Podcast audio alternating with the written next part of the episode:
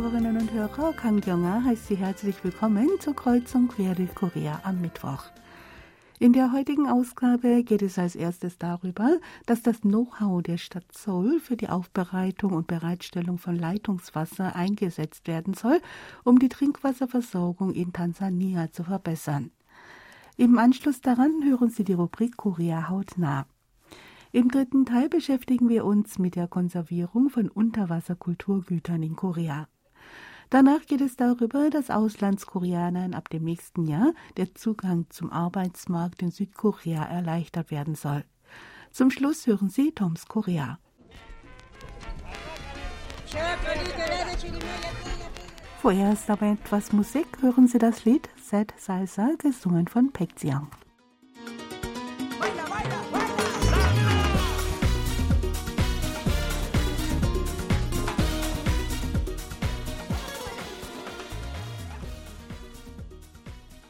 Das Know-how der Stadt Seoul zur Aufbereitung und Bereitstellung von hochwertigem Leitungswasser findet auch im Ausland Anerkennung. Die Stadt Seoul teilte mit, dass ab dem kommenden Jahr ein Projekt für die Verbesserung der Trinkwasserversorgung im ostafrikanischen Tansania durchgeführt werden solle. Die Verbesserung der Trinkwasserversorgung in Tansania wurde zum Projekt der staatlichen koreanischen Organisation für internationale Zusammenarbeit KOIKA für das kommende Jahr bestimmt. Das entsprechende Budget muss nun noch vom Parlament abgesegnet werden. Aus dem Fonds der KOIKA sollen bis ins Jahr 2026 3,82 Millionen Dollar für die saubere und sichere Versorgung mit Trinkwasser in Tansania investiert werden. Südkorea war vor drei Jahren von der Behörde der tansanischen Hauptstadt Dodoma um die technische Beratung bei der Verwaltung von Wasserwerken und der Trinkwasserversorgung gebeten worden. Ein Expertenteam aus Südkorea hatte daraufhin Untersuchungen vor Ort durchgeführt und eine technische Diagnose erstellt. Auf der Grundlage der Diagnose erstellte die Stadt Seoul eine Blaupause, nach der im Zuge der Entwicklungszusammenarbeit veraltete Wasseranlagen in Todoma ausgebessert und ein fortgeschrittenes Rohrnetzblocksystem zur Verhinderung von Wasserverlusten durch Leckagen geschaffen werden soll. Nachdem Wasserquellen sichergestellt und Anlagen für die Wasserversorgung auf den neuesten Stand gebracht worden sind, wird erwartet, dass Kinder und Frauen in Tansania eine Stunde weniger brauchen, um Wasser zu holen. Die Stadt Seoul hat vor, im Anschluss an das Projekt in Tansania Entwicklungsländer, die Probleme mit der Trinkwasserversorgung haben, mit optimalen Projektmodellen zu unterstützen. Mithilfe ihres technischen Wissens über die Wasserversorgung will die Stadt Seoul außerdem als erste Stadt das von der UNESCO vergebene Zertifikat des hervorragenden städtischen Wassermanagements erhalten. Dieser Titel wird im nächsten Jahr offiziell eingeführt. Bewertet werden dabei Betrieb und Verwaltung des gesamten Prozesses von der Wasserqualität bis zur Versorgung. Seoul hat sich vorgenommen, die erste von der UNESCO für hervorragendes Wassermanagement zertifizierte Stadt zu werden. Zu diesem Zweck soll der gesamte Prozess der Erschließung und Bereitstellung von Trinkwasser von der Kontrolle von Wasserquellen bis zu den Wasserhähnen in den Haushalten systematisch überprüft werden. Ide Hyun, Leiter der Seouler Wasserwerksbehörde, sagt, er freue sich, Seouls hervorragende Technik für die Wasserversorgung an Tansania, das an Wassermangel leide, übermitteln zu können. Mit einem Zertifikat der UNESCO solle der Status Souls als fortgeschrittene Stadt für Wassermanagement weltweit bekannt gemacht und die Wettbewerbsfähigkeit der Stadt solle dadurch verbessert werden.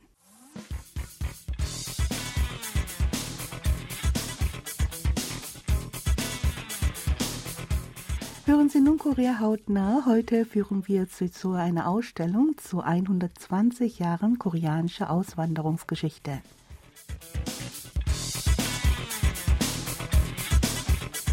Im Jahr 1902 verließ die erste Gruppe von 120 Koreanern vom Hafen Semulpo in Incheon aus das Land auf dem Weg nach Hawaii, um dort auf Zuckerplantagen zu arbeiten.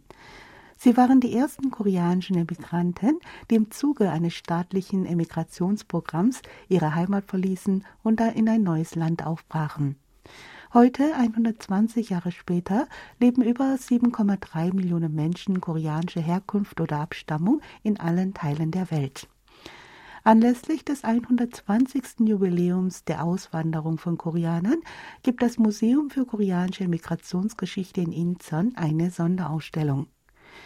Die Ausstellung ist in fünf Sektionen unterteilt. Zu sehen sind über 700 Bilder, Videos und andere Exponate. Die erste Sektion informiert über die Lage der koreanischen Gemeinden in Übersee. Sektion 2 bis 5 vermitteln einen Überblick über die Auswanderungsgeschichte bis heute. Mehr dazu von Kuratorin Kim Min-jong. Sektion 2 beschäftigt sich mit der koreanischen Diaspora in ihren Anfängen. Die Auswanderung in Korea setzte Ende des 19. Jahrhunderts ein. Die Menschen litten damals unter großen Entbehrungen. Wegen der anhaltenden Dürre gab es eine große Hungersnot. Koreaner wanderten in die russische Region Primorsky oder nach Jiandao im Nordosten Chinas aus, um zu überleben.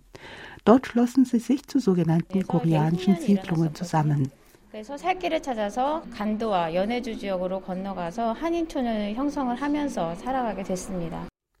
Ein Großteil der Sektion 2 über die Anfänge der koreanischen Diaspora ist den nach Hawaii ausgewanderten Koreanern gewidmet.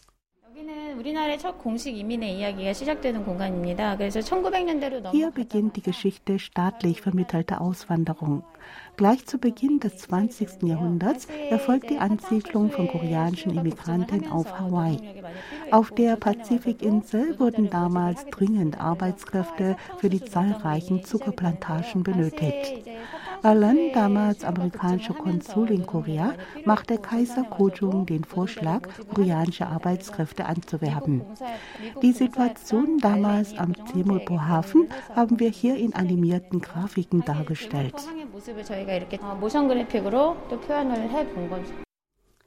In Sektion 3 geht es um Koreaner im Ausland, die sich für die Unabhängigkeit Koreas eingesetzt haben.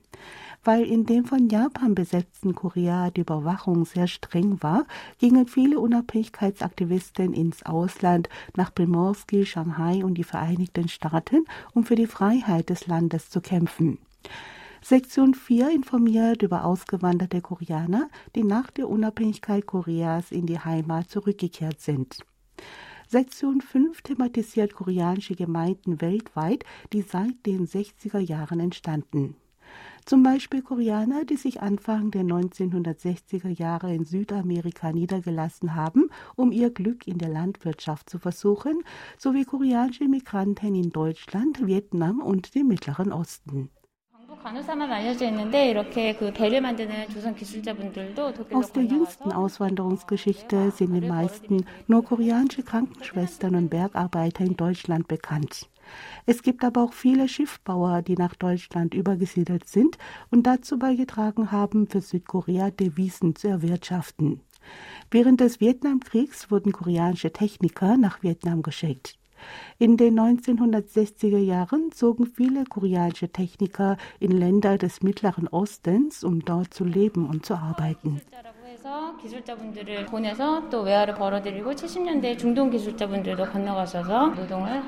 Hören wir zum Schluss eine Besucherin, die angesichts der Geschichten von den Landsleuten im Ausland sehr gerührt ist.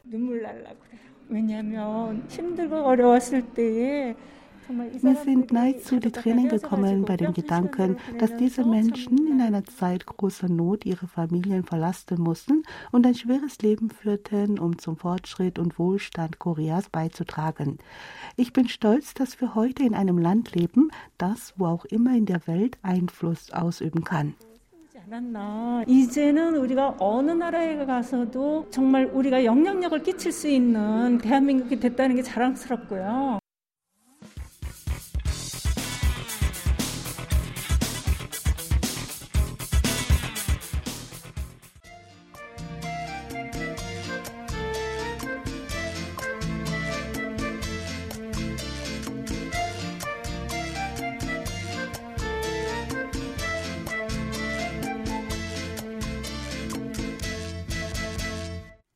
Gesunkene Schiffe sind wie eine Zeitkapsel. Sie liegen hunderte oder tausende Jahre unter Wasser und dienen später als wichtiges Material, um das Kulturbild einer bestimmten Epoche zu rekonstruieren. Die Wissenschaft der Konservierung und Pflege von Unterwasserkulturgütern nahm in Korea ihren Anfang im Jahr 1976 mit der Entdeckung des Shinnan-Schiffwracks. Das Shinan Rock ist ein im südkoreanischen Landkreis Shinan gesunkenes Handelsschiff der chinesischen Yuan-Dynastie, aus dem ein bedeutender Fund von chinesischer Keramik sowie Stein- und Metallobjekten geborgen werden konnte. Nicht lange danach wurde ein gekentertes Schiff aus der Korea-Zeit geborgen, sodass Studien zur Konservierung und Pflege von alten Schiffen Auftrieb bekamen. Das Chinan-Schiffswrack wurde nach 18 Jahren der Konservierung und neun Jahren der Restaurierung im Jahr 2003 wiederhergestellt. Von den bisher geborgenen 14 Schiffen sind zwölf koreanische Herstellung.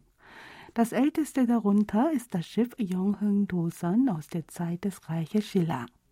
Von zehn wird angenommen, dass sie aus der Zeit des Reiches Korea stammen und bei einem, dem Schiff Mados Hausan, wurde festgestellt, dass es auf die Zeit des Reiches Joseon zurückgeht. Yongung Dosan, ein Schiff aus der Zeit des Reiches Korea und einige andere historische Schiffe befinden sich noch in der Phase der Entsalzung. Ohne dieses Verfahren würden beim Trocknen Risse im Holz entstehen. Die mit dem Schiff geborgenen archäologischen Funde von Keramik saugen wegen ihrer porösen Struktur besonders viel Meerwasser auf, sodass sie mindestens zwei Monate entsalzt werden müssen. In manchen Fällen werden die Schiffe unter Wasser konserviert. Der Schiffskörper wird mit künstlichen Wasserpflanzen bedeckt, damit sich darauf Sand ablegen kann, oder das Schiff wird mit einer künstlichen Konstruktion geschützt. Südkorea ist im Bereich der Erhaltung von Unterwasserkulturgut in Asien führend. Kim Byung-gun vom Forschungsinstitut für Meereskulturgut zufolge sei Südkorea im internationalen Vergleich auf einem Niveau, auf dem ein technischer Austausch mit Mittelmeeranrainern wie Italien, Griechenland und Kroatien möglich sei.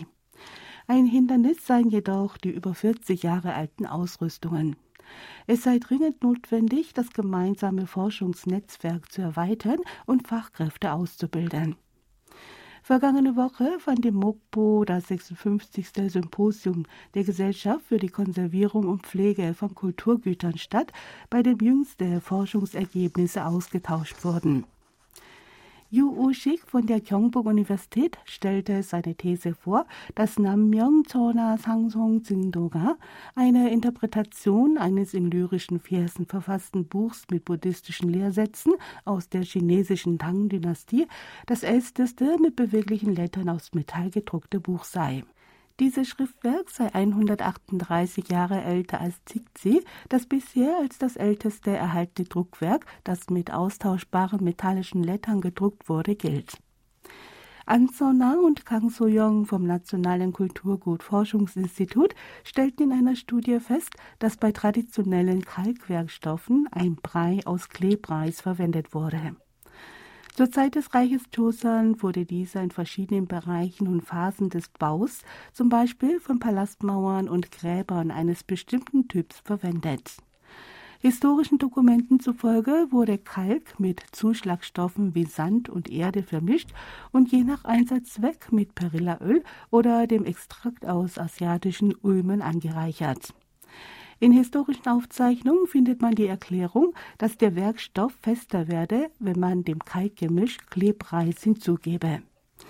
Die beiden Forscherinnen bewiesen anhand eines Tests, dass der Kalkwerkstoff zum Zwecke der Restaurierung von Kulturgütern haltbarer und fester wird, wenn Klebreis beigemischt wird. Einem Forschungsteam für Restaurierung und Konservierung der Kungju-Universität ist es gelungen, mittels 3D-Scanning die ursprüngliche Gestalt der seit 1988 zerfallenen buddhistischen Reliefskulptur Maebul des Tempels Mideksa abzubilden. Es wurden dabei auch Schnittspuren entdeckt, die darauf schließen lassen, dass in der Vergangenheit versucht wurde, diese Skulptur zu rauben. Wichtig ist auch die Restaurierung und Erhaltung von koreanischen Kulturgütern im Ausland. Kang Im-san von der Stiftung Koreanischer Kulturgüter im Ausland berichtete bei dem Symposium über Projekte für die Unterstützung der Konservierung von Kulturgütern, die sich im Ausland befinden. Ausführliche Erwähnung fanden unter anderem die Unterstützung der Konservierung der Faltwand Haehak Pandodo mit Motiven der Langlebigkeit aus der Joseon-Zeit, welche sich im Besitz des Dayton Art Museums in den USA befindet. Erklärungen gab es auch zu Seladons und Metallarbeiten der Korea-Zeit im Besitz des Königlichen Museums für Kunst und Geschichte in Belgien.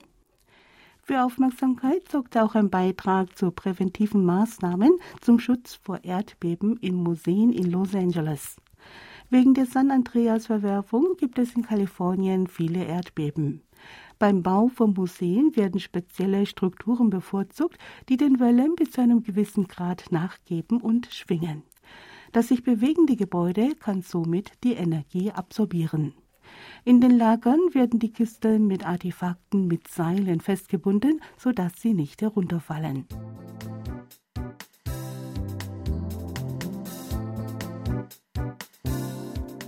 Auslandskoreanern wird der Zugang zum Arbeitsmarkt in Südkorea erleichtert. Das Ministerium für Beschäftigung und Arbeit teilte gestern mit, dass die Bereiche, in denen Menschen koreanischer Abstammung mit einem Visum des Typs H2 beschäftigt werden können, erweitert werden. Ein H2-Visum erhalten Auslandskoreaner ab dem Alter von 18 Jahren aus sieben Ländern, darunter China, Usbekistan, Kasachstan und Turkmenistan, zum Zwecke der Ausübung einer Erwerbstätigkeit innerhalb eines befristeten Zeitraums. Bisher durften nur in einigen wenigen Bereichen wie Produktion, Bausektor und Landwirtschaft und Fischerei Auslandskoreaner mit einem H2-Visum mit einer Sondergenehmigung beschäftigt werden. Ab dem nächsten Jahr können sie mit Ausnahme einiger Bereiche wie Finanzen, Bildung und Informationsdienste in allen Bereichen beschäftigt werden. Demnach können Auslandskoreaner auch in den Bereichen Gastronomie und Unterkunft, Lokale und Verlage einen Job annehmen. Durften sie bisher nur in ein bis drei Sterne Hotels arbeiten, so wird der Bereich ab dem nächsten Jahr auf vier bis fünf Sterne Hotels erweitert.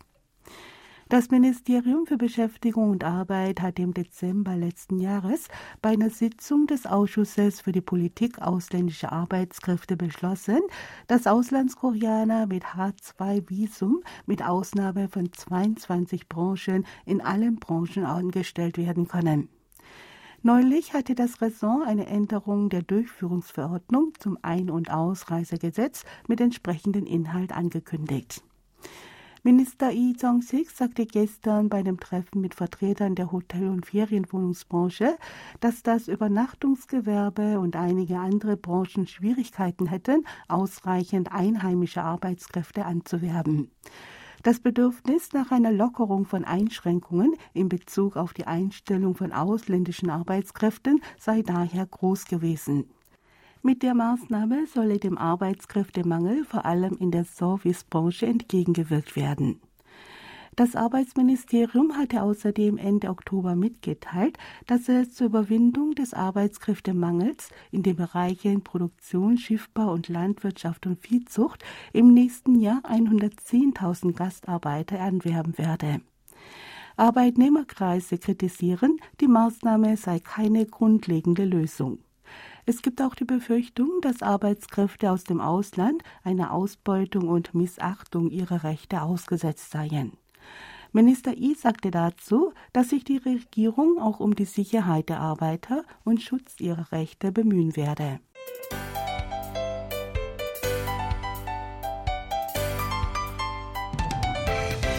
Toms Korea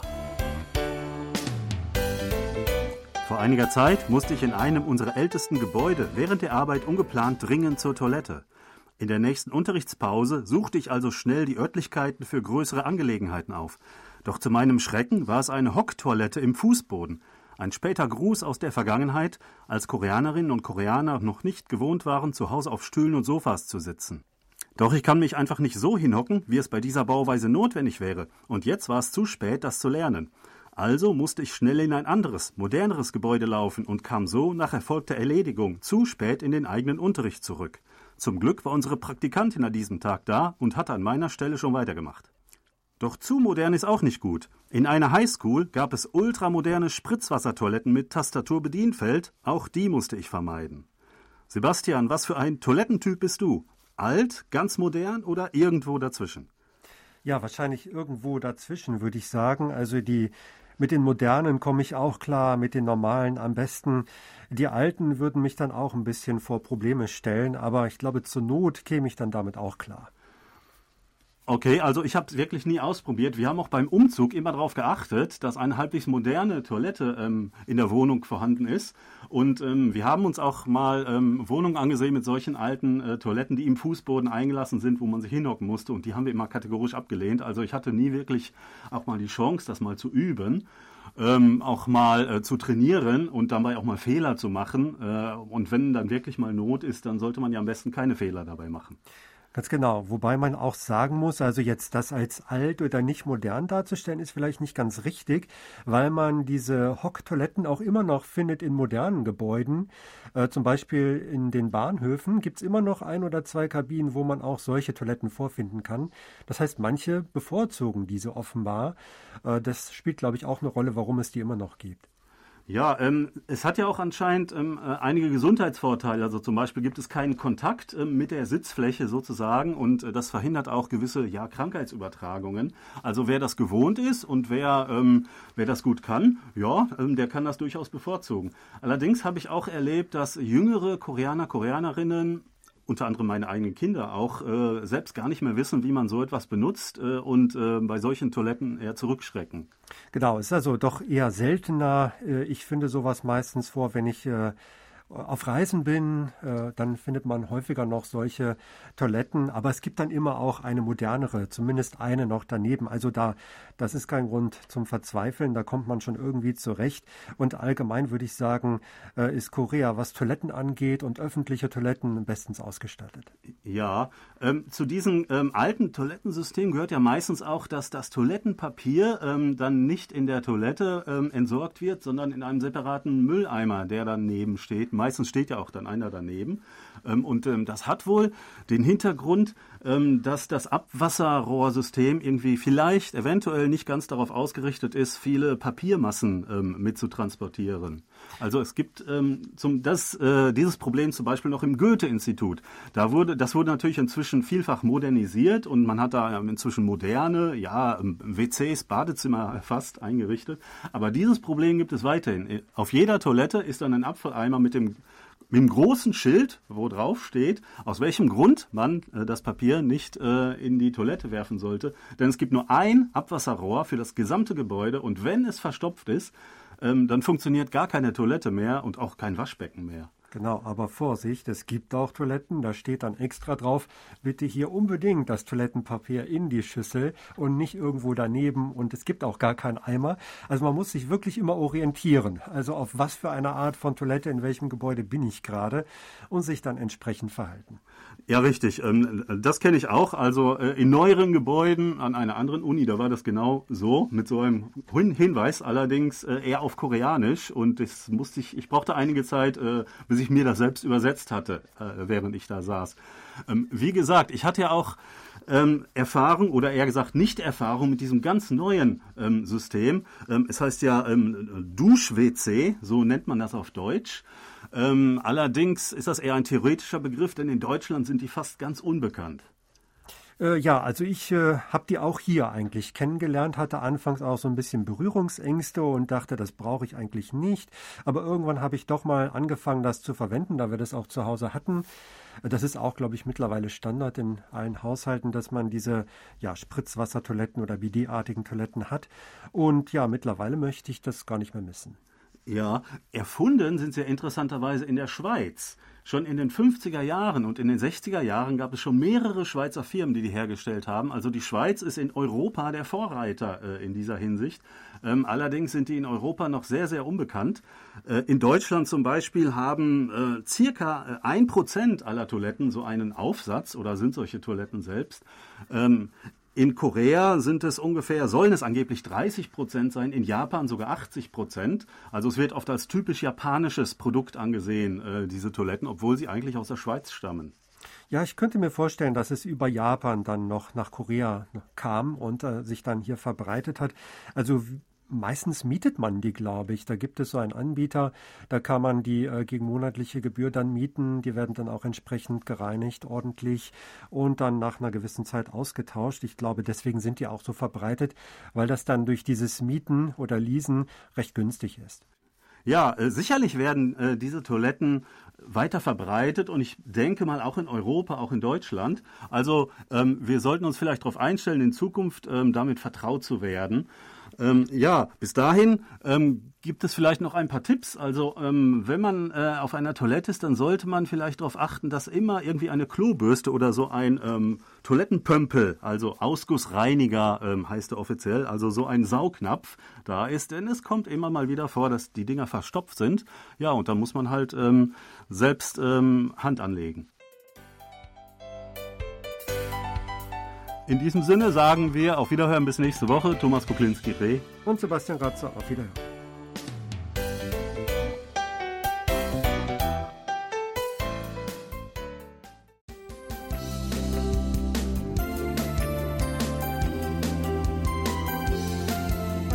Das war's dann auch wieder in Kreuzung quer durch Korea. Ich danke fürs Zuhören und sage Tschüss, bis zum nächsten Mal.